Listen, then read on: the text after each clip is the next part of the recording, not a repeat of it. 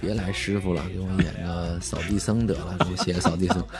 哎呀，当时他可能是半开玩笑嗯半认真的，但是我能感受到赵老师的那个那个那个心情，嗯也能共情他，真的是很想带领徒弟们，呃，再去做一个新东西，然后多让他的呃这些弟子们发光发亮。嗯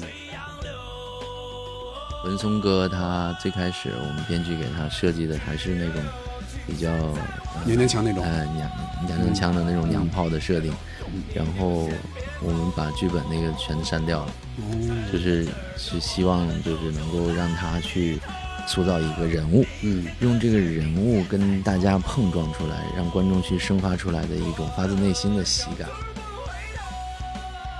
我觉得打戏少了一点，其实还可以再多一点，因为我觉得有一点没想到的是，他们身手身段都非常好，您说的他们指的是谁？全部所有人，包括赵老师哦，啊，尤其他弄弄个爱爱孩儿，他这爱孩儿怎么来的？这爱孩儿他很执着啊啊，，爱孩儿这个是谁想到的？爱海这个最开始在剧本里就有。哦，那啊这个厉害。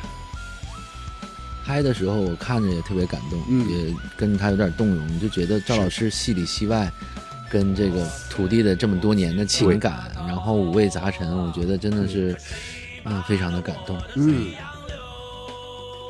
就是在你们的这个计划里，嗯。这个就就是续集或者第二季是在你们计划里的，这个能说吗？其实是有想法，你要有种，你就先别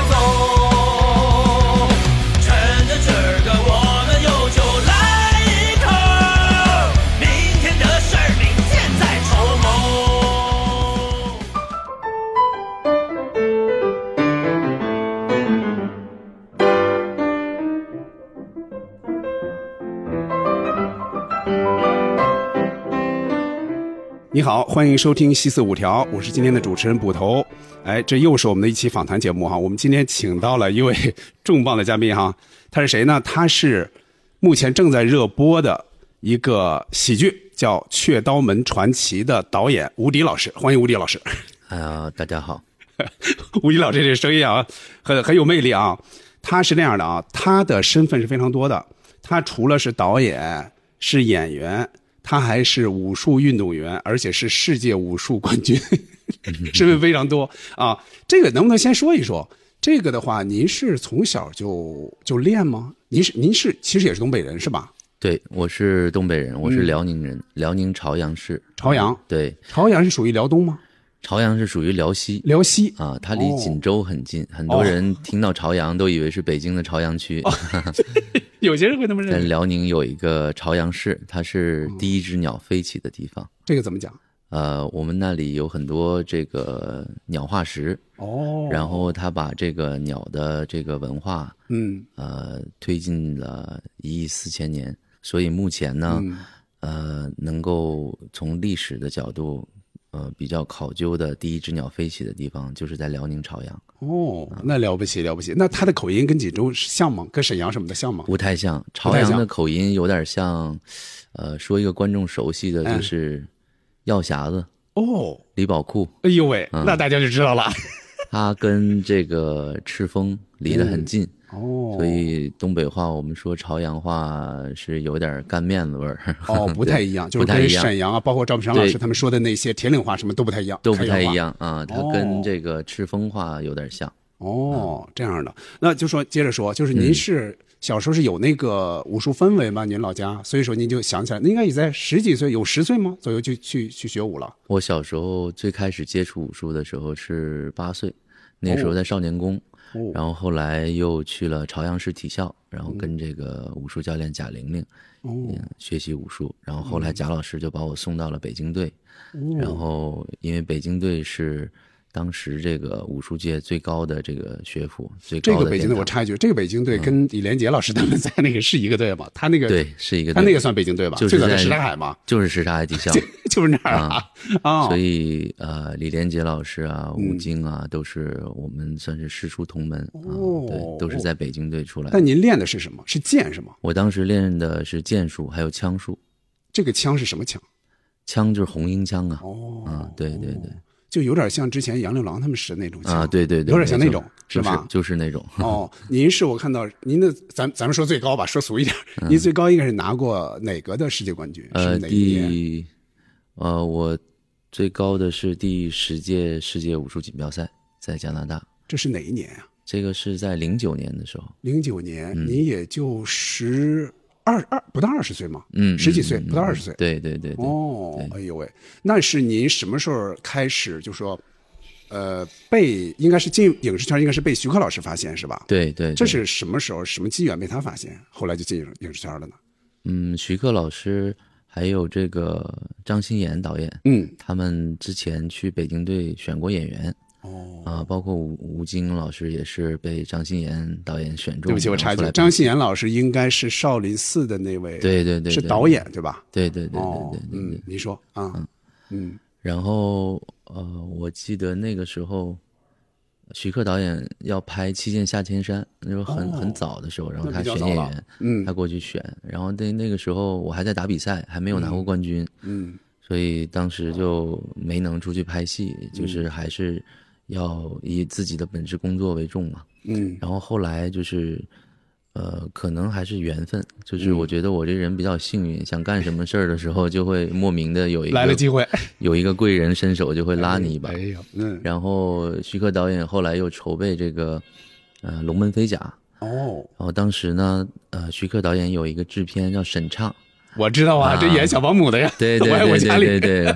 我跟他比较然后，呢，沈畅姐当时就跟徐克导演提了一嘴，说：“哦哎，其实这个有一个武术冠军练得不错，然后有一个角色感觉挺适合他的。”嗯老爷说：“我认识他。”嗯，徐导说：“我知道这个人啊。他们应该是比较早就合作了，”对，然后嗯我进组的时候，我的照片已经贴在那个板子上了，贴在演员板上了。中间经历了啥，我后来没太问。然后去了之后就，因为导演觉得我是呃练武术的嘛，然后又是练剑术的，所以他呃前期筹备的时候就有一直带着我，希望我能够参与到创作中来，嗯，然后能够帮这个主角去设计一些剑术的打斗的招式哦，啊。嗯然后徐导他也很呃很愿意听年轻人对于武侠片的理解，嗯。啊，然后也希望协助他打开一些想象力。所以前期呢，我一直跟着徐克导演在筹备这个《龙门飞甲》，哦，也是那个时候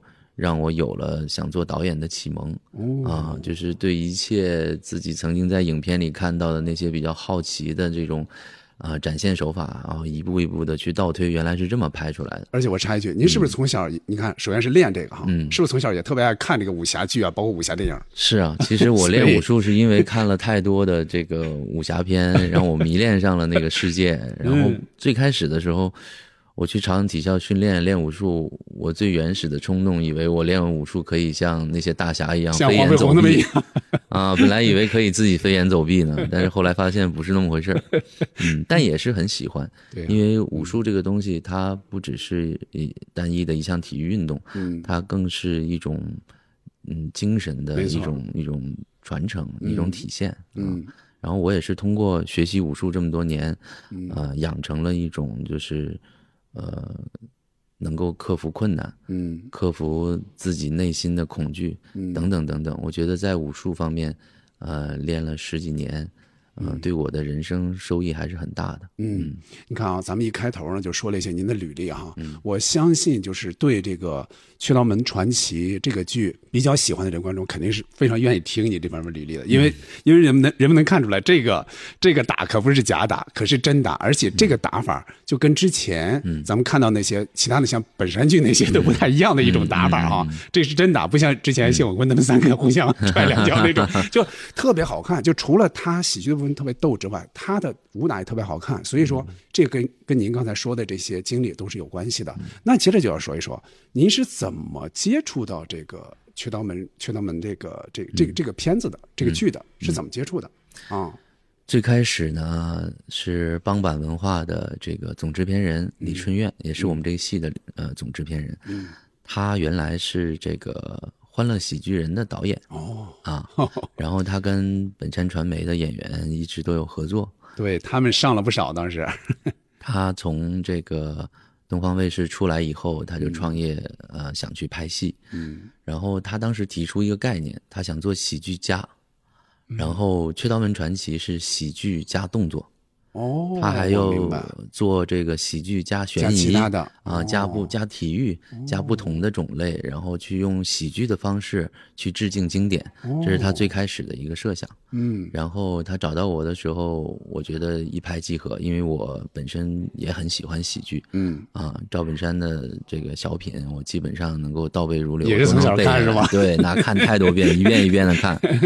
然后包括现在这个比较热门的一些这个喜剧节目啊，一年一度喜剧大赛，我也都有看。哦啊然后就是我给我自己的评价是对喜剧的一个狂热的 粉丝哦是热爱者。对，那可太合适了，那可。然后刚好哦我对动作戏又有一些自己的想法，嗯，然后大家就一拍即合，决定去做这个项目。就是说这个事儿跟之前我们理解的这些本山剧是不一样的。你比如说，我们想像《乡村爱情》也好，《刘老根》也好，嗯这个肯定是从他集团内部生发的这么一个项目，然后逐渐成的。嗯那这个等于是外部的这么一个团队说，对哎，能不能就是说他要做喜剧系列嘛？嗯嗯这次就等于喜剧加武侠，嗯对吧？然后再跟本山老师他们这儿去聊这个事儿，是这样的吗？对，嗯对对，嗯是这样，是我们、呃有了这么一个想法和萌芽，其嗯实觉得这个事情如果能够成立，离不开这个男一号。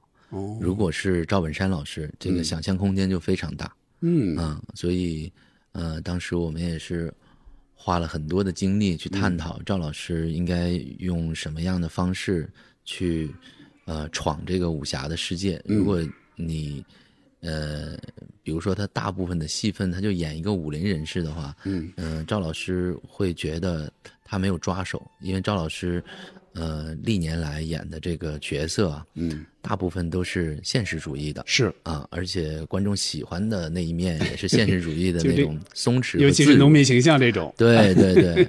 嗯然后你突然之间让他演一个大侠，嗯他自己也会觉得有点这个没有抓手。哦所以呢，我们也是在赵老师呃共同商讨的情况下，嗯然后包括跟唐总啊，我们一起研究，就怎么能让赵老师能在这个武侠世界里能有更舒适的表演的感觉，嗯嗯。然后我也问张老师，我说您平常看武侠戏多吗？他说我看的不多。他说咱公司出品的戏也都是现实题材的，他说我不太了解。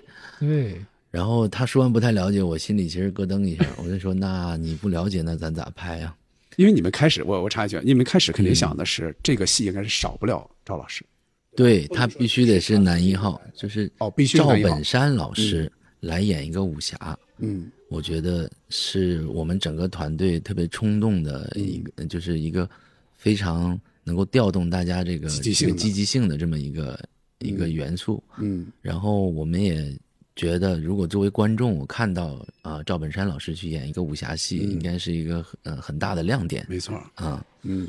所以呢，当时就是，呃，既然啊赵老师他对武侠戏不了解，嗯那我们就干脆不让你会武功，对吧？你一进来，你发现就是哪哪都不对，你又不认可，然后你又害怕，然后刚好就是你对武侠不了解的那个劲儿，嗯就不用演了嘛，对吧？他就是他自己就舒服了嗯啊。然后我很嗯觉得惊讶的地方是，赵老师真的演起那个西门长海那个大侠的时候，哎。也很厉害。哦那个眼神啊，这两个人他他驾驭的都非常的好啊，嗯。这个让我很感到很很惊艳。当时，嗯嗯，他的话，您刚才说到了，他之前对这方面不了解，但是你看，据我们据我们之前看到的，比如说哈，一代宗师》里他演，但只不过他没有动作嘛，只是最多是在那儿、熬那个什么的是吧？啊，还有你比如《大笑江湖》，嗯。这应该是本山的电影，它里边这个里边是演的，但是毕竟毕竟就像刚才说的。他相对于这些乡村爱情也好，相对于这些刘老根儿啊，包括马大帅也好，嗯，他肯定是在那方面肯定是更擅长。嗯。这个武侠这方面他可能没有那么多的这个经验或者怎么样嗯啊。嗯嗯。嗯，那我我听说一个版本是最开始说赵老师还不太愿意演，说这徒弟们演吧，我这个岁数了，或者说我也对这方面不太擅长，是有是有一个说服过程吗？有过那么一段时间，嗯。是赵老师呢，他一直跟我讲，他说，呃，我都已经这个年纪了啊他说，嗯。我已经收获过这个名誉了，嗯。他说，应该多给一些机会给徒弟们啊，让他们多演，让他们多表现。嗯然后你们都是年轻人，你们能腻乎到一起去，你们也多沟通多交流。嗯他说我尽量少演。他说其实我戳在这儿呢，然后能够带着大家又能有这个凝聚力，嗯啊、然后能够呃就是拍摄的时候配合度高一些。嗯他说就尽可能的不要就是去把它作为一个绝对的光环啊。然后他说让大家好。啊，集团的这个这个这个传媒的这些演员都好了，嗯啊，他是他最大的心愿啊。哦，那那有个说服过程说明什么？怎么去劝他的？有有过，一开始他说我就别来师傅了，给我演个扫地僧得了，给我写个扫地僧。哎呀，当时他可能是半开玩笑、嗯。半认真的，但是我能感受到赵老师的那个、那个、那个心情，嗯。也能共情他，真的是很想带领徒弟们，呃，再去做一个新东西，然后多让他的呃这些弟子们呃发光发亮。嗯啊，因为在我们想当然来来想哈，比如说之前包括《乡村爱情》也好，《乡村爱情》其实你看他的戏已经少多了这几季，嗯嗯。但是你看刘老根儿的，就是最新的这两季，他的戏是多的，但是这个多呢是建立在还是他舒适区，嗯，对吧？嗯这样戏多。如果说真拍一个这样武侠的，比如说戏又比较多，他确实我们我们想当然认为啊，嗯可能对他来说是一个比较陌生的那么一个一个领域。嗯，那怎么你们去想到了把这两个人，就是嗯 常海和常在，用这样两个角色，这是最早是怎么一个想法啊？就这样既能表现他武侠的一面，又能表现他比较呃嗯。呃这个世俗化的一面，对吗？就是常在这个人物，其实跟赵老师，呃，比较擅长的表演风格还是很贴近的。嗯，是，嗯，然后毕竟你又在一个武侠世界里面，嗯，你的这个绝对的男一号，嗯，他如果一点武功都不会，然后你真的到那个就是，呃，剧情推进的比较看节上的位置，嗯。其实还是需要武力值和主角担当站出来要解决很多问题的。是，啊，然后当时想到这个双生，也是希望能够呃让赵老师他在表演的时候能够更舒服嗯啊。其实最早的时候只有一个西门长海是没有常在的，哦，就按照你们剧 最早的剧本策划，对。然后哦后来就是因为我进入了之后，我提了两点，我第一点要就是呃跟赵老师去沟通，看嗯看他对于这个角色的理解，看他想怎么去诠释这个。嗯，赵老师就觉得我去演一个武侠人物，可能我没有抓手。嗯然后后来，呃，又提了一个概念是什么？因为我第一次接触到这个戏的时候，是四十个独立的小故事哦啊，，四十个点子真，像是情景喜剧那样一集对，一集一个故事哎，，一集一个起承转合，你感觉看完了最后一句话，你还想给他鼓掌的感觉啊哦，本子哦写的就是说每一集都很完整，对吧？就是一个单独的独立的故事，其实互相没什么关系哦啊。然后它的顺序也是放哪儿都行。啊，哦，后来我就做了一些调研，我就觉得在当下这个环境里面，为了喜剧而做喜剧，其实是有一点风险的，嗯因为现在这个呃新媒体啊，包括我们快手啊、抖音啊什么的，喜闻乐见的一些段子手非常多，对，然后他们也很受欢迎，而且段子的更新频率非常高，可能刚出一个梗一个月就它已经不新鲜了是。啊，第二个月就要马上补充新的喜剧桥段进来。是，所以现在基于这些呃新媒体的这个热度，嗯。啊、其实它抢占了一部分传统的这个对于喜剧的这个呃领域的一些流量，是，所以它增加了真正玩喜剧人的难度，因为我们去拍戏，它需要有一个后期制作，然后到这个播放啊、宣传，它需要争周期嘛。有一个周期。嗯。呃，所以呢，就是我当时在想，这些小段子现在看好看，播出的时候还会不会好看呢？是。啊、所以也打了个问号。嗯。也就在这样的一个前提下，呃，我又召集了很多其他的编剧，嗯。就是大家共创，我们又做了一条主线出来，哦。等于你看到的这个曹公公，还有这个倭寇，倭寇最开始也是没有的，这都是后加的，对，全部都是因为这个主线的需求，需要让西门常在这个小人物要有一条成长线，从他的不理解到最后理解，最后到他呃从他的这个兄弟那里对呃接过了这个火苗，对然后有一个精神意识上的一个传承。嗯所以呢，为了配合这条主线，我们又把剧本的顺序重新打乱，然后可能穿不到主线里头，我们就不要了，就再重新写，再重新构。哦啊、是中间经历了这样的一个过程。对，我在看的时候也有那种感觉。虽然说从每一集来看，每一集都有一个名字嘛，你就会感觉它是单元剧，好像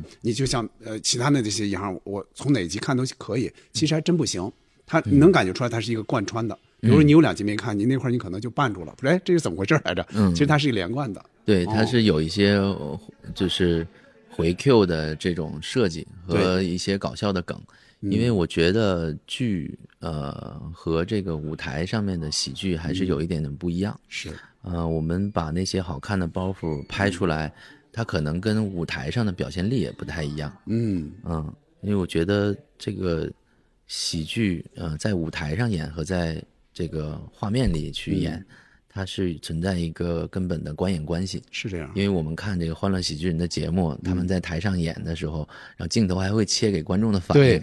但是当你就是在拍戏的时候，你是没有没有观众反应的没。错那那一，他其实那个笑声那一半，他是能有感染力的。那么我们没有那一半，是这样。对吧？所以你让观众去，呃，看一个戏的时候，嗯怎么能够把它的粘连度做起来？就是让他觉得，哎，就是你如果觉得好笑了，嗯那就好笑了；不好笑呢，你也可以看这个人物在走这个故事嗯，啊。呃，你看啊，你说到这个喜剧性啊，我不知道你们在最早设想的时候，嗯。就他的这些包袱也好，或者段子也好，台词也好，嗯。它应该处于一个大概是个什么样的一个喜剧的这么一个程度？比如说，它是一个爆笑喜剧，一个轻喜剧，还是一个比较中中中度的这么一个喜剧？你们最早是有一个这样的设想，比如说，或者说从频频率上来说，比如说赵本山老师当年的小品啊，嗯，必须在一分钟之内让大家笑三次、笑四次，嗯，那么一个春晚小品，嗯，但是这个肯定是到不了这么一个爆笑程度哈，嗯，这个如果说。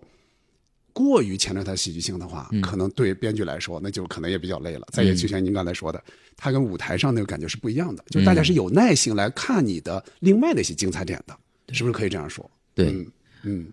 嗯、我觉得就是《雀刀门》现在它整体的呈现，嗯。其实是脱离那个舞台的那种感觉，因为大家其实，在演戏的时候，包括我们拍摄的手法上，都有刻意的去做一些克制。嗯，就是不要过于哎，对对，尽量不要让自己的那个那个张力释放的太多，因为有时候你特写切上去的时候，表演眉飞色舞的，有时候他的戏就炸出屏幕来了。舞台上是容易这样的。呃，舞台上是 OK 的，哎，舞台是 OK 的，大家接受的。舞台你还必须得这么哎，演没错。啊，但是在影视剧里，它是完全另外一种呈现。嗯这个我觉得，呃，传媒的演员做的都非常好，因为嗯他们除了在舞台上演出之外，他们平常也拍戏，对包括《相爱》啊，拍了那么多年，嗯他们对于这个表演啊，包括对镜头啊，还是有他们比较好的一一面。嗯我觉得有深刻的理解。嗯有些时候你跟他一说，他马上就能明白啊。嗯包括在戏，呃，戏大戏小这个温度上，嗯我觉得呃，他们做的还是挺棒的。嗯，就是我觉得表演还真的是可圈可点的，演对这个的很准。对，嗯这个也是我想问的一个问题哈。你像对于这些演员来说，就像刚才说的，他们演惯了这个舞台舞台上的戏哈，嗯尤其是比方说在刘老根大舞台也要演嘛，是吧？嗯这观众你那种你跟观众的互动啊，什么这种热情，有时候你要要加戏啊，你不加戏不行啊，是的嗯对吧？观众也需要你来加戏。你像在这个上面的话，他虽然说有时候也会，你会发现有一些点啊，就说嗯。哎，这个怎么 太逗了这块儿也，但是你会发现他们还是在人物里的，就不能让他们表演的就是处理那个人物。对，我嗯觉得其实你的喜剧桥段也是在服务你这个人物。对，啊。我觉得呃，有一种我觉得个人不是特别看好的方式，就是这个人在演这个包袱，嗯，包袱是服务于人物的没错，啊，没错就是在立你人设的，是让人觉得你这个人很很很幽默、很搞笑，嗯然后不断的用你人物的特点去让观众呃熟悉。嗯但如果你要反过来说，哎，我为了包袱去服务，我觉得就会本末倒置了。所以我们在呃梳理剧本的时候，其实也砍掉了很多，就是看似在文字上是包袱，哦但是可能演出来，嗯、会包袱把人给淹了的这种情况啊。就是不符合人物的那种情况。对对对对对对，就是我们做了很多移花接木的工作，就是可能这话不适合他说，这话给他说可能更好。哦，就是也别浪费这个包袱，尽量对对，有的时候你可能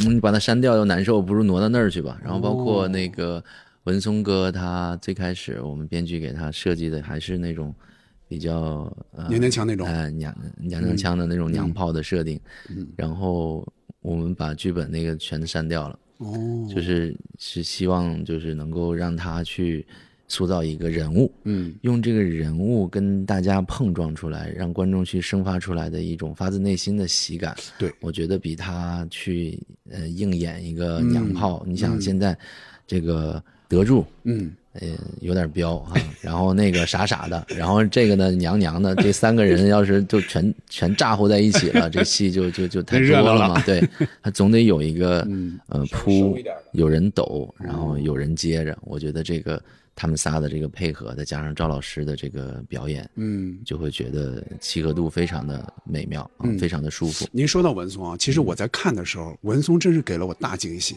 嗯。你看，在我的印象里，就是《欢乐喜剧人》里的他嘛，还我飘飘拳什么之类的，对对对对，来 耍两下，打打两下是吧？嗯。那个什么什么，那个还有他自己那口头语儿哈。嗯。呃，到了这个里边啊，我估计他在最开始出现到中间有很长时间，嗯他是不承担这个抖包袱这个、嗯这个这个任务的。是的很，多时候他最多比如说被那个德柱给熏出来了是吧？嗯他他他这但这也是被动的呀，对吧？对，包括中间很多，哎，我说这文松怎么不耍几下啊？哎，不耍。但是因为因为这里边要突出小师妹对他那种喜欢嘛，就是他这种帅劲儿，嗯，他这种是突出他是确实是很帅的，嗯一直是很帅，比较深沉，对吧？话也不那么多，嗯抖包袱很多是他去垫给别人垫一肩膀，让别人来抖这个包袱，我觉得真是很酷啊！这文松在这边演的，真是给我一个大的惊喜，嗯啊，当然之前看文松的这个长剧应该是不多，嗯他你看那个什么里边也没有他，相爱里也没有他吧嗯，嗯嗯刘老根里是不是也没有他呀？嗯，是不是也没有？所以说，在这里边能看到长剧里边一个文松的表现，我真是惊喜。其他的，比如说程野啊，或者像宋晓峰啊，你会感觉之前也看过他们演比较长的这些，不管是电影、电视、电视剧嘛，哎，就觉得哦，大概还是那个路子。但是文松真是给我惊喜，真是不一样。他他自己会开始会觉得别扭吗？哎，为什么不让我抖包袱？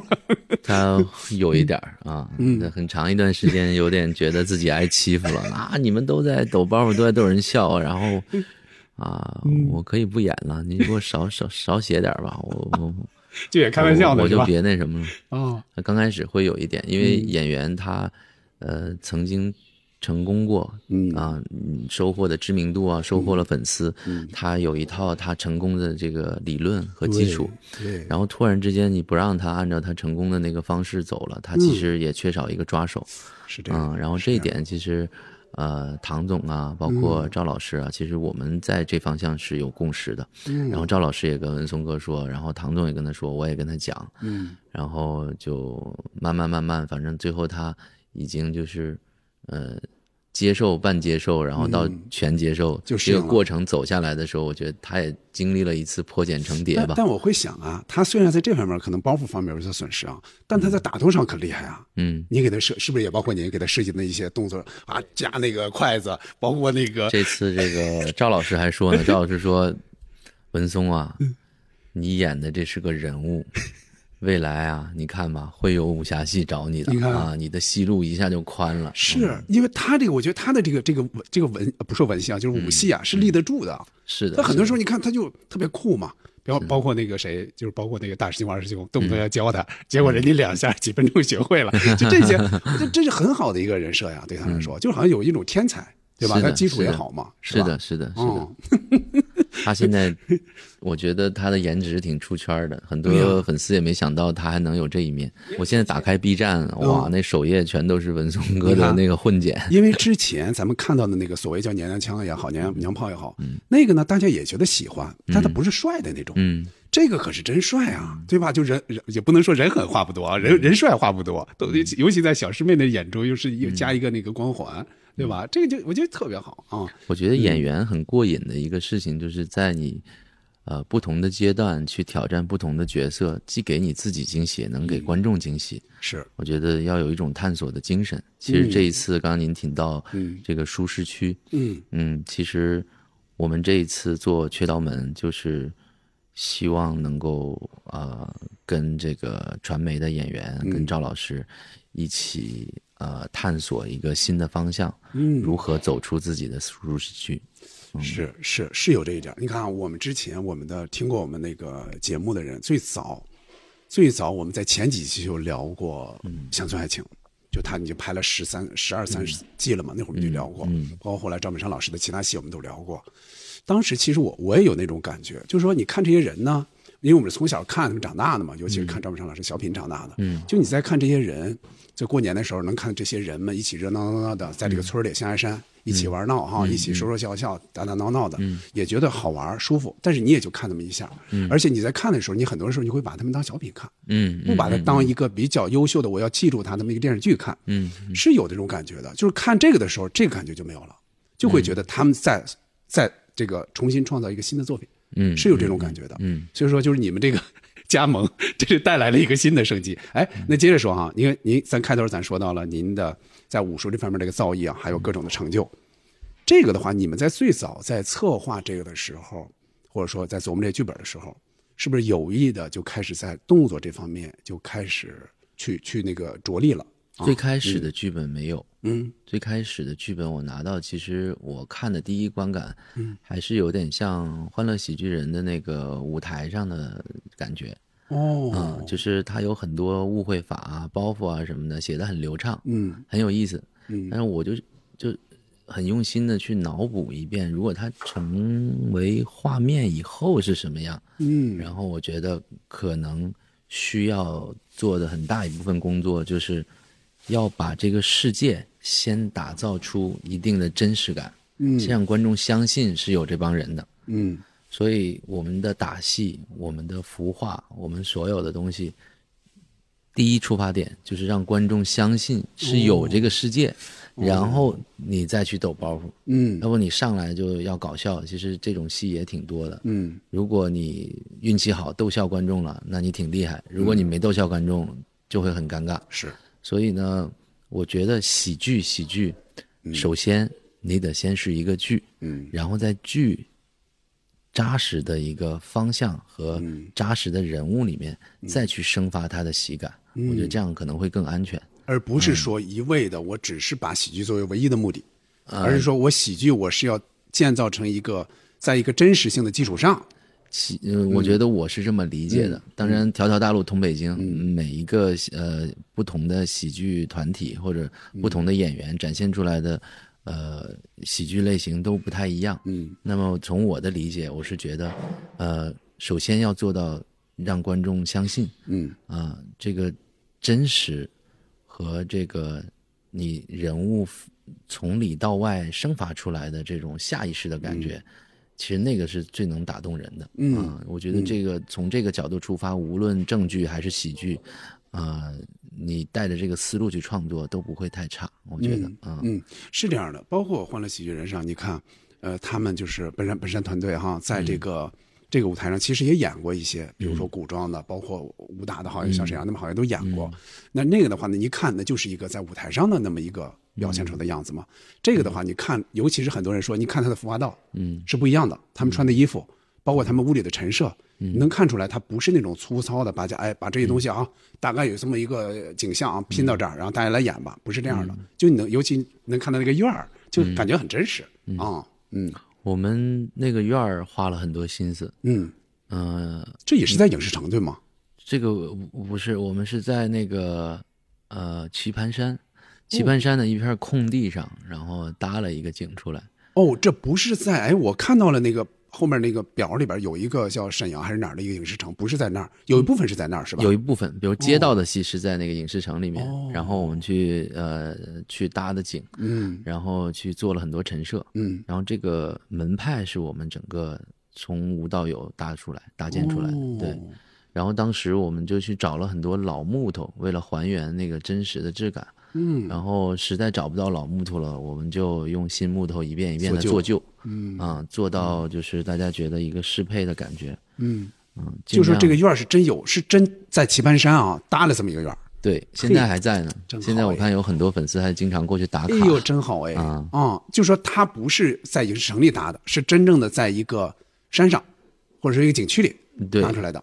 对，哦，哎呦喂，是在一片空地上搭出来的。然后我们也没有悬崖，那个是在门口挖的一个坑，这个能，看出来没有现就。是想拔点高嘛，然后让观众觉得说，哎，这个门派挺特殊的，在一个特殊的地方，嗯远景极其好看，云彩朵朵哈，就是然后俯视的那种，极其好看啊，特别好看。就打开一下想象力嘛，嗯让大家觉得哦，这样的一个门派生活在这样的一个环境里面，嗯啊、其实他们每天练功啊什么的，嗯。他们也没有一个呃真正的出口，说我练完功我一定要跟谁比武，我打谁，对，他们就每天自己在跟自己练，自己在跟自己较劲，反而我觉得世外高人是这样的，那就是说，所有的我们看到那个院儿的光啊什么，那都是自然光，嗯，是真的，是阳光射下来的自然光，不是在棚里搭出来那种。不是，哦，哎呦，全部都是自然光，哦，嗯，那接着还是刚才那个问题，嗯，就是你们最早是怎么来，来怎么来看他的这个武武打戏、武戏在这个剧里边的定位的？就是比如说，我们一定要打得帅，而不是说浅尝辄止就打完就完了，剩下时间大家一块走抖包袱，一块演戏就完了。你们是怎么想这个的？最早，我其实整个看下来啊，呃，我觉得打戏少了一点，其实还可以再多一点，因为我觉得有一点没想到的是，他们身手身段都非常好，您说的他们指的是谁？全部所有人，包括赵老师。哦，啊，这个眼神儿啊，方方面面都很到位。其实这也是第一次合作嘛，我觉得如果以后再会拍二或者三啊，嗯。我觉得有机会可以让他们多动起来，多打一打。哎，这也是我想问的，就是对于这些人来说哈，他们尽管你看啊，也是都差不多，也可以说带带引号的啊，十八般武艺，你会在那个刘老根大舞台上哈，各种折跟头啊，从三层几层那个 椅子上蹦下来，谁都有本本领。就是他们对这些人来说，他们在体验，在演您设计或者说其他人设计这些武打戏的时候，他们大概是怎么一种体验？觉得难吗？有的人是不是特别灵？有的人就稍微笨一点，这个讲讲吧。呃，其实都挺灵的，嗯。因为他们在舞台上演出常年的这个这个练习啊，他们的身段都很好。哦，嗯，然后只是可能没有接触过这个武侠戏。是。嗯，我比较，嗯、比较惊讶的就是他们都很灵，嗯。就是你一说马上就能给到你，而且像模像样。啊，哦。非常厉害。这为什么有点遗憾？觉得打戏写少了，早知道应该多 多动点手就说开始写的时候是怕他们有些地方不太灵，所以说就说不，比方说别写太多，一个是再一个别写太难。嗯，对吧？刚开始确实是因为我们很多戏也是一边拍一边写出来的，嗯所以当时就光顾那故事情节了，嗯然后打戏的部分还是没有充分的融入到这个剧情里面来。嗯嗯，如果再有机会做的话，我们会总结这个经验，嗯让打戏和文戏再充分的融入一下。哦，就更像一个武侠剧了，但是又带喜感的一个武侠剧，对吧？是，现在有一些观众反映就觉得。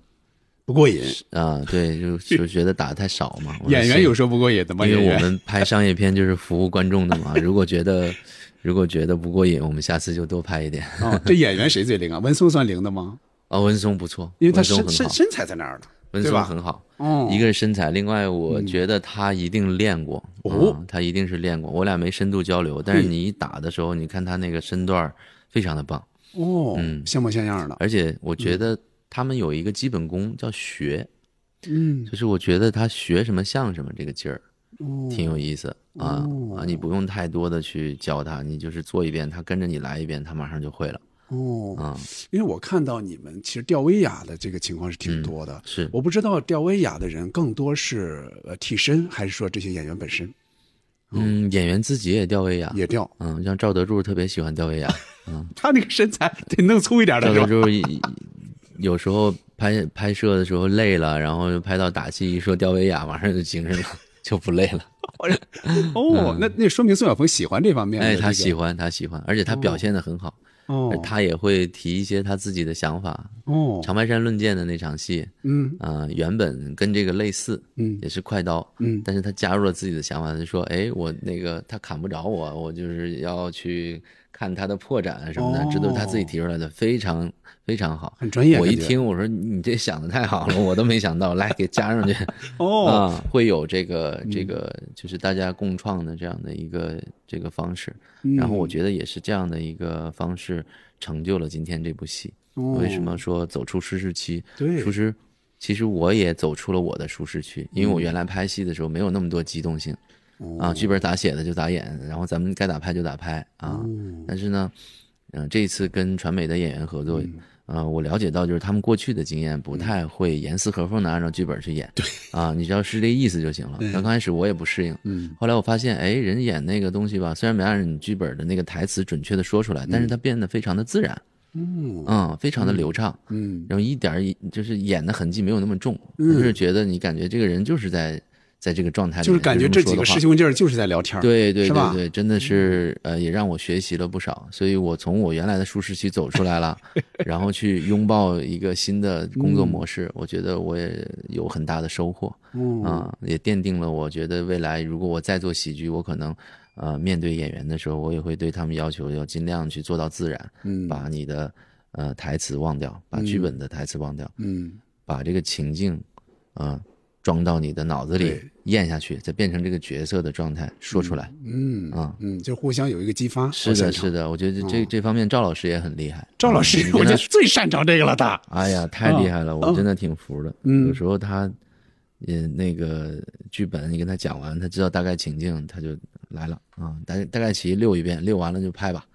嗯啊，非常好，非常的自然。因为据我所知，就别说这个了，就当时说春晚，他有时候他那些词儿都不是完全准，他就就是我也有听说，对吧？对，就是说，就说明首先说啊，这可能对于一般演员来说，就觉得哦，这个我们哎呀，我们可来不了。嗯。但对于对于他们来说，那可能这这真是一种能力啊，对吧？就是我我我我不同的这个词儿说出来，但照样流畅啊，不是说我卡在那儿了，是吧？我照样流畅，照样精彩啊，对吧？他们还有一个厉害的地方，嗯我很佩服，就是这些师兄弟啊，生活当中非常的熟悉，嗯。啊，谁有什么特点，大家彼此都知道。然后有时候演戏没按剧本说，说长了，说短了，或者是有一句话可能说错了，然后哎，另外一个人马上就给你缝上去哦，啊，马上就能给你兜住太好了。就有时候我拍着拍着，我就觉得我靠，这是演的是什么呀？这不对了呀，嗯就不该急眼啊这块儿。嗯然后马上就有一个人给兜过来了，说啊，刚才那儿有一苍蝇，它不是冲你。哦，哎呀，我觉得就圆回来了，而且很自然。哦你再来一条都没有，就就就在一模一样的再演一条，都不一定有那个效果好。就说还不如保留这个，哎就根本就不是 NG，哎没有 NG，对了 对，其实我们后面在后期的时候，其实也剪了很多 NG 镜头进去，就是在现场说的磕磕巴巴的，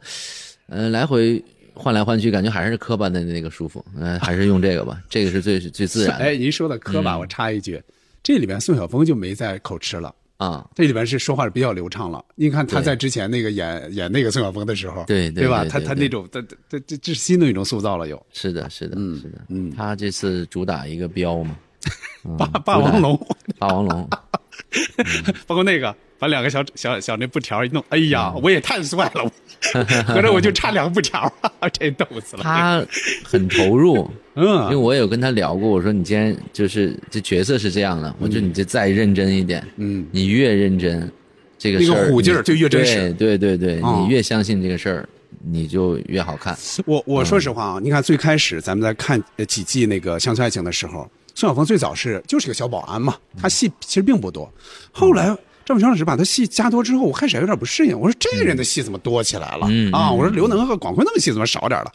后来我越来越发现，尤其是这几季啊，新的几季，宋晓峰戏明显多，有时候能占到三分之一的一集里。嗯哦，我越来越感觉到，就他那个虎劲儿啊，嗯，就他特别认真的去演那个虎劲儿。很多时候那个那个虎劲儿，你觉得哎这已经不真实了，但是让他演出来，你还是愿意乐，就那种劲儿啊。对，这是他，嗯这我觉得是喜剧演员的魅力吧，就是嗯他身上会有一个属于自己的那个标签。对他那个人设起来了，立你看起来了。每一个人物，你仔细看，其实他都有他自己的标签，包括叶思娘，嗯啊，包括小柔，包括公孙丽蓉，公孙丽蓉身上的标签也很明显。公孙丽蓉可对吧？可是大量这样，对对对对，这次他他这个演的不错。他虽然出场少是吧，但他身份很特殊啊，是吧？说是初恋呀、前任也好，或者什么也好，尤其他弄弄个爱爱海儿，他这爱海儿怎么来的？这爱海儿他很执着啊啊，。爱海儿这个是谁想到的？爱海儿这个最开始在剧本里就有，哦，那啊这个厉害了，能把这个放进去。跟赵老师说的时候，就是我们觉得这个挺精妙的，这个设计的非常好。嗯最开始在剧本里就有，因为他刚好叫西门长海嘛，然后爱海 咱就搁这说，咱别吵着让孩子们笑话我，这是干啥呀？这是啊，长海，你啥也别说了，我不能没有你？没有你我活不了。我活不有你，我活不了啊！可是我这段时间把我对你的感情都写成了一首歌曲，哎呀，名字叫《爱海》，我唱给你听。爱爱爱海哎呀妈呀！哎呀妈呀！不不不行了，我这血压上来了。不是我唱的不好听吗？我你看这好听，你你自己听吧，我听不起，好不好？一点都不违和。尤其是啊，尤其是你们在做拍的时候，拍的时候肯定没有这个话话外的那个那个声音嘛。嗯，在最后放出来的时候，剪进去一段真正的爱好的声音，就是赵老师当时演那《红高粱》的时候，模特队的时候，那段给放进去了，哇，那个那个感染力简直了啊！对，包括那那就正好说到这儿，咱们就正好说这个。嗯这个里边您刚才也说到了，您对赵本山老师的小品其实也很熟，从小看嘛，是吧？就那些词儿，可能真是张嘴就来，或者你说上句我接下句那种。嗯，这里边能看出来为什么很多人喜欢，除了刚才说到武侠呀各方面的其他的，这里面就是加入了很多赵本山老师的这个小品梗，嗯 比如说刚才说的爱海，嗯比如说我现在想起来了啊，嗯比如说那个那个谁，那个菜花婆婆不是也叫呃这个这个上官月琴是吧？秀琴，上官秀琴，上官秀琴然后结果赵本山老师来一句啊。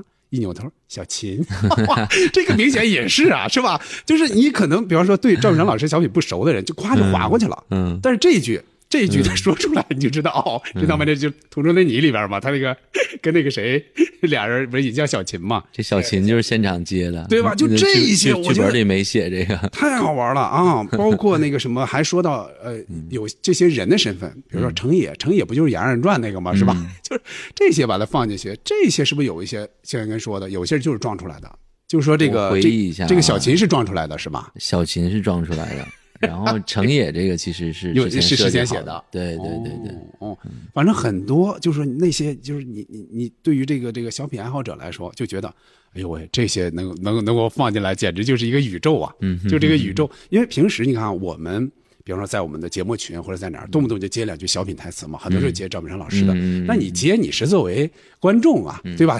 粉丝接呀，那人家在本自己的作品里接，那就感觉不一样，而且特别舒服。赵老师也有自嘲精神，包哦括我们桥段里面有这个说这个赵本山呢，赵本山是谁呀？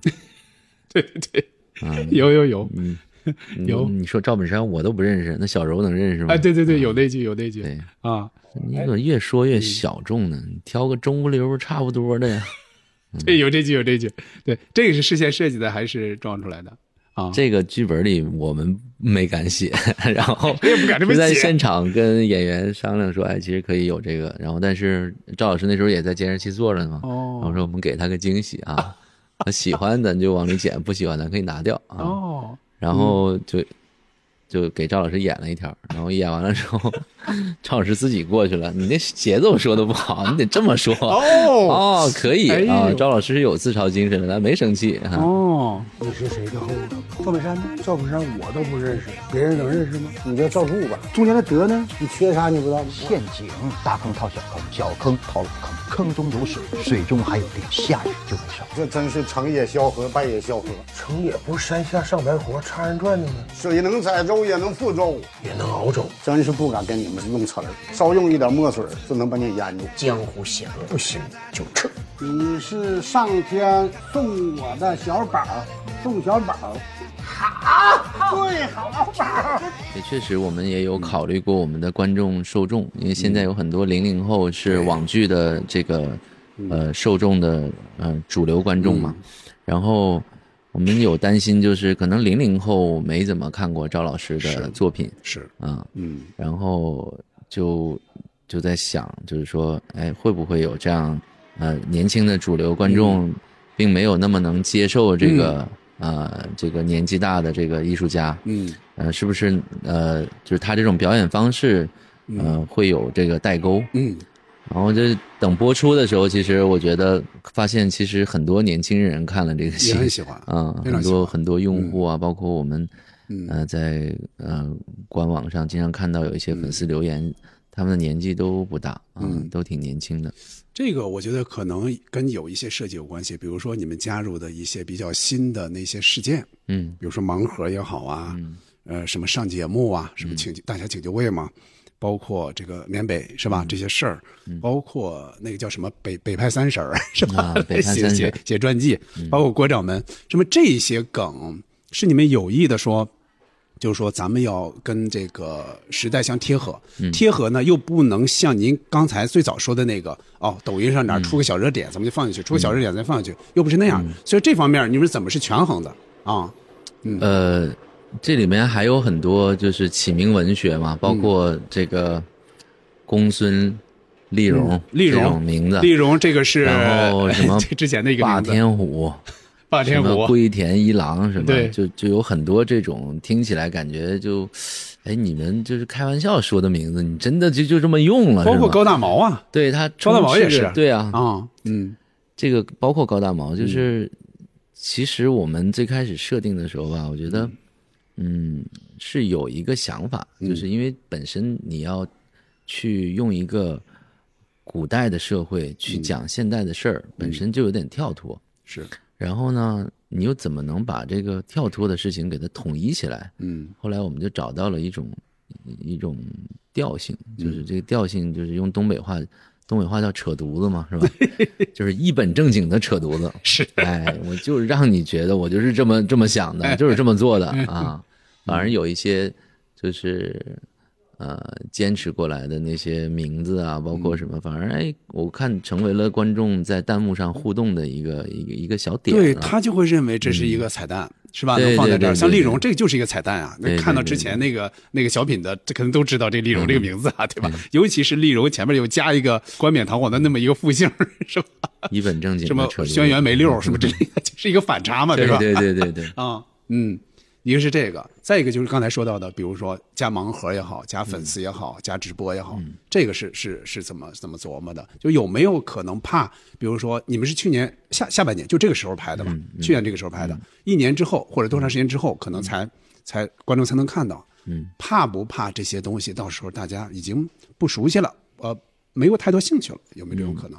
其实倒没担心过这个，嗯。因为有了主线，有了故事，有了扎实的人物关系，其实这些都是服务你的主线和故事的。嗯。就是就回到我们刚开始提到的，嗯。就是这些小点，嗯、是观众在看这部戏时候的一些情理之中、意料之外的惊喜。嗯。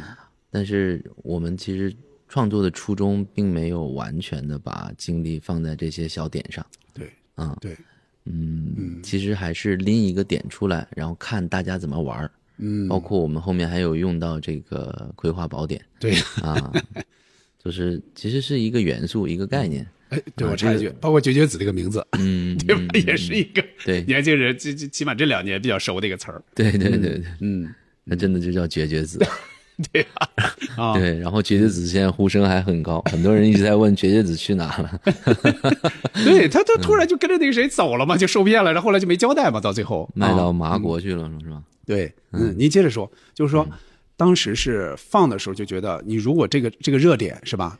呃，如果它和这个整个情节不相容，那我们可以不要它，嗯，对吧？就必须放进来的就必须是能够跟情节相一致的。对，能嗯。放进来的起码是在你的主线故事里跑的，放不进来的也比较可惜，就丢掉了。嗯。这个我还得感谢一下我们的编剧团队的老师们，真的是，嗯，反反复复的修改啊。我看编剧很多了好几轮，对，非常多的人对对对，嗯就有帮着想主线搭梁子的，嗯。然后有去缝包袱的，嗯。有修改 bug 的，嗯然后前前后后真的自己推翻了自己很多稿，嗯然后最后才有这个，呃，最终的这么一个呈现。嗯，所以工作人员都很辛苦，也想借这机会感谢一下他们。是是是，尤其是你们去年拍的时候，那会儿天还热吗？哎，在东北应该天已经凉了是吧？热，也还热呢吗？我们拍的时候正值七月份、八月份，哦赵老师穿那个戏服，每天一身汗，尤其是古装啊，尤其是你们古装啊，因为粘着头套嘛，其实很难受。对，又是头套，就特别热。嗯，老爷子确实是挺不容易。我们有一个移动的空调机，但是不能开，一开因为我们是同期声收声嘛，所以拍摄的时候基本上就是全部都是停掉的，然后拍完了再给送点风啊什么的。哦而且赵老师吹不了空调，他身体就不太能承受那个那个温度，所以也挺遭罪的。哦那真是很辛苦。嗯整个下来，赵老师基本上每天到现场都是湿透了一身汗啊。哦，尤其你看他们穿的那种哈，那个衣服一看就是比嗯较宽、比较那个长又比较什么，看着比较厚，所以就比较热，感觉对是吧？对对啊，哎，那我正好问一个赵明山老师的问题，嗯。很多人就是说，呃，赵本山老师虽然是主演，但是很多时候你会发现，那一集里头可能他出现不了几分钟，比如某几集嗯啊，是有意的，就是说他会觉得哎呦比较累或者怎么样，你们年轻人多去演吧，是是怎么一种安排？就他大部分时间在现场在干什么？看监视器。你这个你这个问到点儿上了。嗯确实有一段时间，那个我们也心疼赵老师，就觉嗯。得真的是太辛苦了啊、天气太热了。然后有一些，嗯，赵老师当时就提出来说，我在的时候就尽量就是一定要保证它的可看性，一定要好看。嗯。呃，如果我不就是有一些我可在可不在的，嗯。我就那个就就不要非得为了让我出镜而去演这个角色，嗯，呃，为了出镜而出镜。就我出现的必须是精彩的。啊、对对对，哎要保证他这个演、演的这部分的精彩，所以有的时候我们觉得稍微有点含糊，没那么精彩，或者没有那么适合常在这个人物出现呢，我们就把它给改掉了。哦嗯，对对对对，哦，这样的哦，因为很多人会觉得，可能又愿意让他多演，多看到嗯赵老师、嗯是吧？嗯就是在这个镜头上，但又觉得就怕他太累了，毕竟这个这个岁数不比那些年轻的徒弟们嘛。是的，是的。然后他也确实一直有提到，希望能够多给徒弟们机会。嗯，啊、因为他在，他他讲话了，他说我在我就抢你们戏，那确实 对没错他一演确实抢他们戏。他说我少嗯在点儿，你们还能多发挥一下。但是您刚才说到了，他有时候会有一些台词的那些示范嘛。我看、我看那个花絮里边，有时候能看到的，他有时候也会示范一些动作，比如说吊凳儿嗯，他怎么就让宋晓峰去 去吊凳儿，就怎么来表现这个这个，就你就感觉他那个他真是就就出来就真实，嗯，就特别真实啊！尤其是他们演这种，对他们来说太熟悉了，对吧？嗯嗯，哎，确实是，呃，好玩。就是赵本山老师，他只要一出现就好玩。再一个，我有什么想法哈？就之前呢，在《乡村爱情》的，他虽然他哪一季他也出来，比方说这几集啊，大概十几集之后，但是你会感觉就是大拿的戏不像在前两集、前几集那么精彩了。嗯，比如说跟那个谁搞对象啊，怎么着那些，不像那么精彩了。有时候会感觉看到那儿，哎，觉得哎呀，还是多看看孙晓峰们，多看看刘能他们吧。在这个里边，我的感觉就不一样了。我会感觉只要赵老师出来，我就愿意看他。嗯不管是他是作为长海也好，作为常在也好，嗯就愿意看他啊，确实有这种感觉。所以我就说，真是一个就是赵本山老师回来了那种感觉嘛，就是曾经让我们爆笑那个赵本山老师回来了，就那种感觉啊，嗯嗯嗯。那有没有什么？一些遗憾，比如刚才您说到的武打戏，可能算一个遗憾，就是没想到这些人那么那么能打，就没没多加啊。遗憾一定是有的。其实我在这个戏播出的时候，我一直在看弹幕啊，看一些评论，嗯。就好听的就当然很开心，嗯。当然也看到一些就是呃。观众觉得我们剧作上如果再严谨一点会更好，嗯。所以也是因为时间的原因吧。因为我们在开机之前，其实动人设是牵一发动全身，没错，所以，嗯，一边拍一边修改剧本的时候，可能有的地方确确实实没有做到那么严谨啊。嗯然后这一部分我觉得是有一点遗憾。嗯，就是从剧情上这个故事对，对对对，然后包括那个有一些，呃，需要这个嗯出那个感动的这种情绪的时候，前面可能铺垫的还不够。嗯然后我是在想，如果有机会再做的话，呃，我会嗯多花一点心思在剧本上，嗯。要把这个故事弄得再扎实一点，嗯。然后嗯把每个人的成长空间都尽量想得再清楚一些，嗯然后嗯、希望能做到更好吧。嗯，您说的动情点啊，我想起来一个，嗯，这个呢可能也真是一个就是这么多年的一个本山迷的这么一个感动点，就是他们这几个徒弟在给那个常在。过生日的时候，就常在根本不知道自己生日嘛，他自己一个人是吧？也没人给他过过生日，孤苦伶仃的，对吧？他但是这些徒弟们是给长海过生日的，嗯，哎，结果又送刀啊，又送什么时间大补啊，又送衣服啊。那个时间我就感觉哇，我孙晓峰他们演的，我就真觉得是为为师傅在过生日啊，我觉得特别感动那点儿。我拍的时候也挺感动的，嗯我觉得赵老师那戏也特别好。干啥呀？不知道师傅什么事儿？今天是你寿辰呢？我是今天生的，你咋糊涂了？哪年的今天不都跟你过寿辰吗？是啊，许愿吧，爹。许什么愿？双手合十，今天的愿望慢慢就能实现。今天最灵。好了许完了，许完了。师傅，为了庆祝您老人家的寿辰，提前给您酿了十全大补酒。师傅，你平时爱做菜，徒弟给你打造了一把玄铁菜刀，这把刀雪铁如泥。爹，这是我给你做的棉马甲，以后你行走江湖，刀剑无眼，我希望它能保护你。真是爹的小棉袄呢。我送师傅一颗心，这颗心永远住在师傅的心里。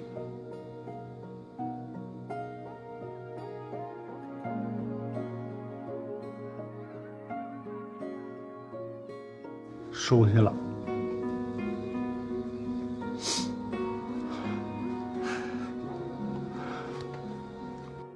嗯，就是直接就是原地拔，前面没有什么，就上一场戏是没有铺垫的嘛，嗯。这就是直接就来了。对，然后我觉得我通过我在拍的时候，我看着也特别感动，嗯。也跟他有点动容，就觉得赵老师戏里戏外跟这个徒弟的这么多年的情感，然后五味杂陈，我觉得真的是，嗯，非常的感动。嗯，是那样。反正我我是觉得，如果让我想动情点，我可能就想到这么一个东西了。确实，其他的你要说，咱咱比一下《武林外传》嘛，你看《武林外传》，基本上它也有点像单元剧的意思嘛，一集一个故事，嗯，啊，一集一个故事。它在最后的时候，往往是比方说有一个升华的部分，或者价值观的一个、一个阐发，嗯基本上就是佟掌柜在那儿，哎，音乐一起，佟掌柜开始说，哎，人生在世什么什么，呃，其实咱们这个其实没有刻意的有这些东西的，嗯。其实是没有的，啊，虽然它也是单元剧的部分，所以您刚才说到了，如果说在这些呃武戏上，包括文戏上，包括这些喜剧层面上，如果有一些小价值的升华呀，什么感动人的这些嗯嗯这些情感体验，可能真是更好的，就是观赏上可能会更好，嗯。嗯。下一次就做的再严谨一点吧，嗯。然后包括有一些剧情的连贯性啊，我们也会多去注意一下。嗯嗯嗯，那您的话，您刚才其实不止一次说到了会有续集，是吧？包括我们在看到最后一集的时候，那个应该是叫魏公公出来了。嗯，这魏公公是应该是魏忠贤吗？其实咱们没有强调他具体是哪个朝代，是吧？其实应该是明朝，对吧？这个得留个悬念。好嘞，咱们一起留啊。就是说，应该是呃，就是在你们的这个计划里，这个就就是续集或者说第二季是在你们的计划里的，这个能说吗？其实是有想法，但嗯是现在还没有呃落实到具体的这个推进的这个工作上。嗯，就是留了一种可能性，肯定是对吧？是，我觉得、呃，就刚才刚开始说的这个剧集的粘连度这个问题，因为我比较喜欢就是嗯，感觉意犹未尽的感觉。有的时候我追一个剧，追着追着追着追着，它戛然而止，然后哦。你就觉得哎呀，很浑身很不好受，不行，他下下一期我还要还要再看，对对对，还得留个后边还有什么事儿呢？哎对，嗯。实话实说，这个事儿我们也没想好，但是呢，嗯，其实是做这样一个结尾，是留了一个期待吧，也是给自己、给观众们一个期待，就就是嗯。如果呃这个效果还不错，嗯我们很有可能就再聚集大家到一起，然后看看研究下一季。嗯呃，应该怎么做，然后把第一季的这个不足怎么样能弥补一下？是啊是，包括您说到，比方说有惊喜、有收获、也有遗憾嘛。如果嗯。在、如果有第二季，我是说啊，能够这个这方面有弥补的话，那就更好了嘛。嗯就是拍戏本身它就是一个有遗憾的工作啊，不管是电视剧还是电影。哎，对，所以呢，就是我觉得拿出一个学习的心态吧，每一次都重新上路，嗯。每一次都呃能够进步一点点，嗯。然后也能让观众看到你们的诚意，嗯。然后每次都有那么一点进步，然后大家一起成长嘛，也觉得。呃，特别欢迎，就是观众能多跟我们互动，多给我们嗯提一些意见。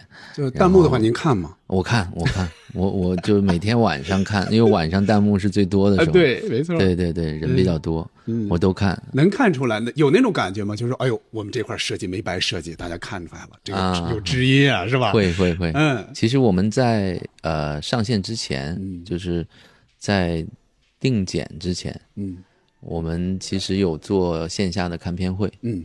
然后就我坐在观众里面，然后年轻的观众啊，年长的观众都有，哦。然后去听他们的这个反馈，嗯。包括他们的笑声，他在哪个点觉得无聊拿手机了，哪个点就一直在看，然后其实做了一个这样的一个实验，然后在呃看完了之后，大家也会给提一些意见，嗯提完了意见，觉得哪块儿觉得呃需要再调整的，然后就不断的调整。其实它整个下来，它并不属于某一个人的作品，它其实是共创，再加上观众的反馈，然后才有了今天的缺道门。嗯啊，你看啊，咱还没有结束啊，咱刚才以为肯定有人听的，可能会觉得在展望了，不是？我现在还要问一个问题，嗯，就是您在这个里边做的工作哈，嗯您之前也也演过，对不对？嗯，这个您没有想着去演一个人物是吗？比如说我弄一个小彩蛋，类似啊，比方说有些导演不是爱那样吗？哎，这个是我哎，您没这么想吗？或者演了我们不知道？其实赵老师还嗯真提过，他说你也能打，也能演，你演一个。对呀，不用替身啊。啊，然后我还是没演，嗯，因为我觉得就是我做导演嘛，本身就是一个新人，然后也一直在学习，嗯，然后现场有很多的工作需要你去处理，包括每一天，呃，收工要开会啊，准备第二天的这个所有的这个拍摄的条件啊，然后要去跟各个组去蕊，其实是一个很忙的工作，是。然后我就在想，既然你已经选择做幕后了，你就扎扎实实的把幕后的工作做好。嗯。啊，这个最终的呈现还是看这个本山传媒的演员，而且他们的那个演技，还有他们的这个临场的这个应变能力，其实我跟他们比还差得很远，我觉得不太敢上去比划，所以后来决定还是别演了，就是踏踏实实的把戏拍好吧。啊，哦，就没有让自己动那个念想。就更多是作为幕后英雄了。直到幕后那个 那个主题曲的时候没忍住，对，啊我就想问这个呢，我就我就上去唱了。这个您怎么想起来去唱那个？应该是片头曲是您您参与了，片尾是王龙唱的，对吧？对对对对呃，王龙，我这儿再说一下，王龙是演那个那个主持人，嗯，就是就是这个在论剑的时候，那个主持人是王龙，对不对？啊对对对。嗯，您是怎么想起来去唱片头那个歌的？我很喜欢这个歌词，嗯，因为他这个歌词写出来本身是给西门常在这个人物量身定做的，嗯就是过了河的卒子不回头嘛，什么对牙关咬紧别出溜，哎，别出溜，嗯，他也特别像我的心境。当我去了东北，去了本山传媒，去要做这个事情的时候，嗯，就是我们也遇到了很多困难，包括当时又赶上疫情啊什么，哦就是真是嗯。我当时觉得就是我就是个小卒，嗯。过了河没有回头路了，嗯。就要前面是什么也不知道，因为我们没有到最后一刻把它包装出来，我也不知道它长什么样，嗯。只是在揣摩着想把它往我心目当中的那个方向接近的那个方向在推进，嗯。所以结果是什么大家都不知道，嗯。然后那我作为导演，然后这个大部分的核心主创团队都是我叫过来的，所嗯以我要给赵老师一个交代，要给观众一个交代，也要给兄弟们一个交代。是，所以嗯，其实是摸着石头过河嘛，嗯然后没有回头路了。结果这个词儿一看太符合我的心境了，非常符合心境。对啊，那个我看作作曲是叫小壮的一小壮位音乐人是吧？是您跟他一起唱的。对对对。那那个我们我们听的话，能听出来哪个是您，哪个是他吗？呃，能听出来。这个主要就是从第一句开始嗯排，前两句是他唱的，嗯后两句是我唱的，就声微声音稍微有一点点沙哑的那个是我唱哦，的。我在最早听的时候，嗯我以为是一个人唱的，当然我不知道谁唱的了啊。但后来一看片尾那个字幕，我一看，哎，是吴京老师还有小郑俩人唱的，嗯然后我就开始琢磨，这哪句是哪句呀？哦，那就是中间中间就基本上是轮换着唱。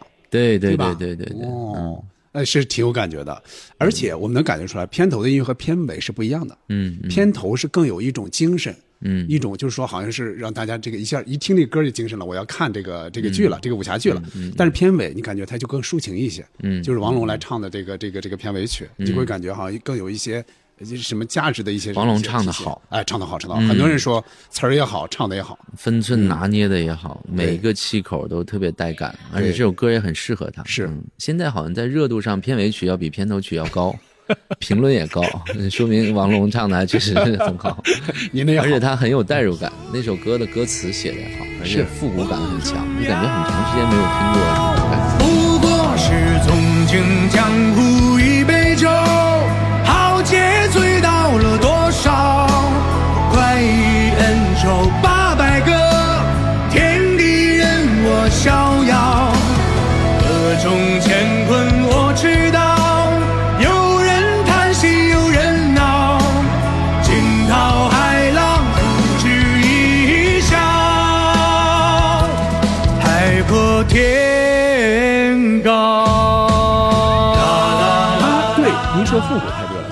既有那种哎比较新的一种感觉，又感觉很很像老武侠的一些、我们这一次整个戏的包装主打一个返璞归真，嗯，就是就是似曾相识的东西。其实很多观众呃觉得就是哎你们这个挺好啊，是一个很好的创新。我说我们没有创新过，我们用的全都是 前辈玩过的东西。嗯然后我自己的理解其实都是什么呢？都是一些老梗破招，但是拼起来 有时候就好使。对啊，就很舒服，对，看着就很舒服。是似曾相识嘛，你不能一次性给大家太多新东西，太多新东西有时候往往一个不小心容易脱离了这个原来的这个轨道。嗯。所以，嗯，设定这种复古的风格是基于我对武侠的这种执念，因为我小的时候看那个影响我非常深刻的那个武侠片，都是九十年代的那个感觉，颗粒感嗯，对，具有颗粒感的这种武侠。嗯。然后呢，这种颗粒感的武侠近些年没见过了，是。啊，已经成为古董了，已经成为一种复古风啊，嗯。或者是成为一种大家去呃去讨论的经典的一些一些影片了。对，那把这个经典的那种感觉拿过来，跟东北的这个地域拼起来，嗯。哎，没想到还有嗯不一样的化学的反应。是这个我觉得这方面其实在这个呃整个雀刀门里面还占了比较大的一个比重。嗯。因为它一直就是视觉上给你的感觉一直是在一个比较复古的环境里面。对，啊、没。错。呃，你看，我现在想起来哈，咱们刚才没提《武林外传》，你看《武林外传》它也是喜剧是吧？而且有有有点像这个，哎，也提到对，刚才提到《武林外传》了，就有点儿又是单元剧，就说，但是你看他的打斗基本上是虚化的，嗯他基本上就说，哎，门外咔咔一打，对吧？这个镜头根本不过去，待会儿这人回来了。这打过了，但你看对咱这个来说，这些场面是在的，就是你你既能看到这些喜剧的部分，又能看到这些武打的这个部分，而且我看到了这些武打不是比如说咱们之前看到的成龙那些动作喜剧的那种武打，嗯。他那种有时候是那种他是好玩的，嗯。就他这个打都是好玩的，他突然拿了一个锅盖去打那个人了，嗯嗯。但是这个里边很多是帅的。嗯。啊，就是这个你们也是事先有一个想法是吗？就是不能是的就是说不是单纯的动作喜剧那种，这个最开始的时候，其实动作指导也有提过这个思路，就是说用动作来做吊凳儿。啊，嗯啊用动作来做喜剧桥段。对然后我比较坚持的是不要这么做，因为原来剧本里面也有写什么，呃，这个曹公公没看清楚那个比赛选手怎么打的，说来给曹公公回放一个，然后就慢动作开始。我说这个呢，哦，我觉得也是一种喜剧，但是如果你这么干了，你可能把你自己建立起来的世界观给打碎了，没错，对吧？没错，而且它更像舞台，对，打起来。很像舞台。对，我觉得打起来咱就认真打，嗯，对吧？就是你首先这个还是回到一句话，就是这个世界首先要是真的，嗯啊嗯。然后这这个刀砍过去真的会掉脑袋，嗯，你角色才会害怕没错，啊，然后观众才会有更好的代入感。说你上去对面来一个日本的这个忍者对，啊，然后他真的就一刀劈过来，脑袋就没了，嗯观众才会担心这个角色。嗯所以一切的一切都认真的去对待它，在这个认真的过程当中，去寻找你能够生发喜感的嗯这种桥段，嗯我，觉得会更安全嗯。好，这个特别好。我们在看的时候，确实我反正是有这种感觉。我说哦，这不是那种，就是打起来啊，我要玩闹一下，我要让大家觉得啊，这边打一边出包袱、出笑点，没有，嗯基本上这个是提前想好就是干脆利落的打，对，这个是提前想好的。特别舒服。嗯，非常好，非常好。哎，我问再问一个啊，演员方面的，演员方面有没有最早的一个大概设想，或者说请到的这些人大概是个什么考虑？比如说我们之前看到的那些，呃，有一些演员并没有参与进来。啊，或者说有些演员参与进来，但不是作为主演，嗯啊，比方说还有人问到的小柔演小柔的这位演员，嗯呃，为什么请了他而没有请其他的？比如说有没有让刘英儿叫蒋一山是吧？嗯刘英儿为什么只是演了两个小配角而没有去演主演？就这个是怎么一个想法？这个能说吗？啊，嗯，这个因为他是生面孔嘛，就演小柔这是生面孔，感觉啊，嗯对，这个是其实是赵老师安排的，嗯因为他对他的徒弟们比较了解，嗯。然后谁来演什么角色啊，然后我们都会提一个大概的思路，这个人的特人物特点，哦，然后赵老师觉得，哎，他应该是合适的啊，哦然后我们也会去看，觉得，呃，就是基础的底子，其实大家演戏都很不错，没错。都很好，嗯。所以呢，呃，就是让谁来演什么角色，我觉得赵老师他会有他自己的一个一个理解，哦然后更特别是离他近的跟他有对手戏的人，我嗯觉得就是。呃，他的选他选的这些人匹配的，我觉得还是比较舒适的，嗯嗯嗯还是比较适配的，嗯嗯，挺好的。反正我们看着是挺舒服，虽然说感觉好像跟之前的，不管是相爱也好，还是刘老根也好，好像感觉不是这些完全的主演在这里边当主角了。但是这几个人配合下来，感觉很舒服。嗯嗯，行了，那再问一个问题啊，那个吴杰老师，好，就是您刚才也说到了，有可能会是拍这个《缺刀门传奇》的续集的啊，但是现在没有定。那对于您来说，接下来有没有一个大概的自己的一个、呃导演的这个事业的这个一个设想？就是您是一直在要导。呃，比方说动作类的，还是说也也也会兼具喜剧，也会或者有正剧什么之类的，这个有一些什么想法吗？计划吗？嗯。呃，我这次通过《缺刀门传奇》，然后嗯、呃其实尝到一点甜头，因为在这个呃赵老师的光环下，然后做这样一个作品，然后嗯出世牛刀，让市场的这个反馈，我也一直在研习这些反馈。嗯。我觉得呃。在这个原来的这条赛道上，我觉得如果还能再去做动作喜剧类的，嗯。我觉得，嗯，总结上一部戏的经验，嗯，觉得下一部戏应该会，呃，能比上一次做得更好一些吧。嗯所以我未来的导演规划可能也会拍这种喜剧加动作类的会比较多一些。嗯现在目前的规划也，呃，就是我在带的项目也都是这一类的。嗯因为我从小就很喜欢看这个动作喜剧，嗯包括成龙大哥呀，嗯啊，包括这个周星驰啊，嗯就是经典中的经典啊。对，然后包括徐克导演拍了很多这个经典的武侠喜剧，嗯然后我觉得现在好像近些年，嗯、这种作品不多了。就是起码说，就是古装武侠的这种动作这种喜剧是少的。嗯啊，起码就是古装的是少因。为他嗯标签比较重，嗯他觉得周星驰的东西就是周星驰的东西。其实也有很多人去模仿这个周星驰去拍那类的东西，但好像除了他做，别人做不是那个感觉。没错。然后我这次为啥说尝到甜头了呢？我找到了一种把徐克导演的那种风格，嗯。啊、加了这个东北的这种质感，嗯。嗯，结合完了之后，观众看着没有那么违和，对还很舒服。啊所以我就觉得，哦哎，那呃，动作喜剧，呃，如果把那个配方调好了，其实嗯。还是可以做的。没错啊，所以我就尝着甜头，我就下一次我们再稍微换换配方，嗯。呃，争取做得更好。嗯。所以下一部戏应该，呃，不出意外的话，还是一个动作喜剧。那个太好了，太好了，我们一起期待啊！最后我再插一句，我女儿对这个剧的评价啊，啊她没太细看，但是我有一天我看的时候，她突然过来了，她说。她说：“这些大侠怎么都说东北话？” 我说：“啊，怎么着？东北这这怎么不能说东北话吧？大侠，东北不能出大侠吧？”我这临时想起来的。我们啊的宣传口号嗯有一句话，嗯，叫“曾经沧海难为水，武侠的尽头在东北 ”。非常好，非常好，就是就是我会觉得这个是一个惊喜，真是一个惊喜，就是尤其是对于看惯了这些本山的电影也好，电视剧也好，这些就是常年看来的这些人，会觉得哦，这给了我们一个不一样的东西。尤其您刚才说到的，他把徐克的这个徐克老师的部分和本山老师这个部分结合起来，嗯你就会觉得，哎呦喂，结果产生了化学 化学感化学效应，非常好，非常好。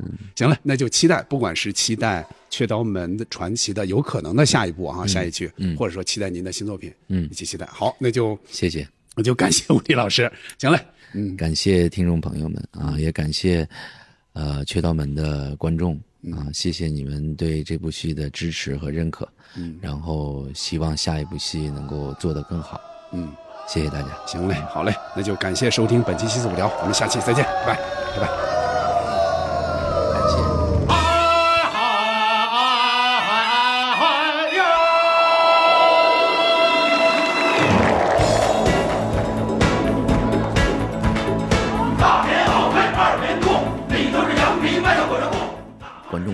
的这个版本，嗯，就是我们拍小样一轮一轮筛出来的一个版本。就是最精彩的部分放到这个剧中来了。对，就是其实，在开机之前，我们已经创作过一遍了，所以到现场的时候就会速度很快。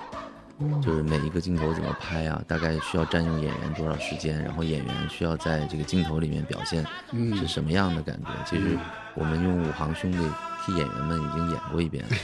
啊是能看出来，比如一些远景、中远景的话，哎，您该接就接啊。没事中远景的话是能看出来是应该是有提升，但确实是漂亮，真是漂亮。谢谢您认啊可。行嘞，那咱们就这样，那我就开始。火辣辣的心呐，火辣辣的情，火辣辣的小辣椒，它透着心里红。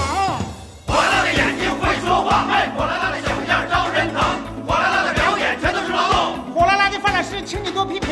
下一个组合有火辣辣是赔了，范老师，我得去趟营嘞。走啊走啊，换哪换？不管是乡村都市，还是那少女装。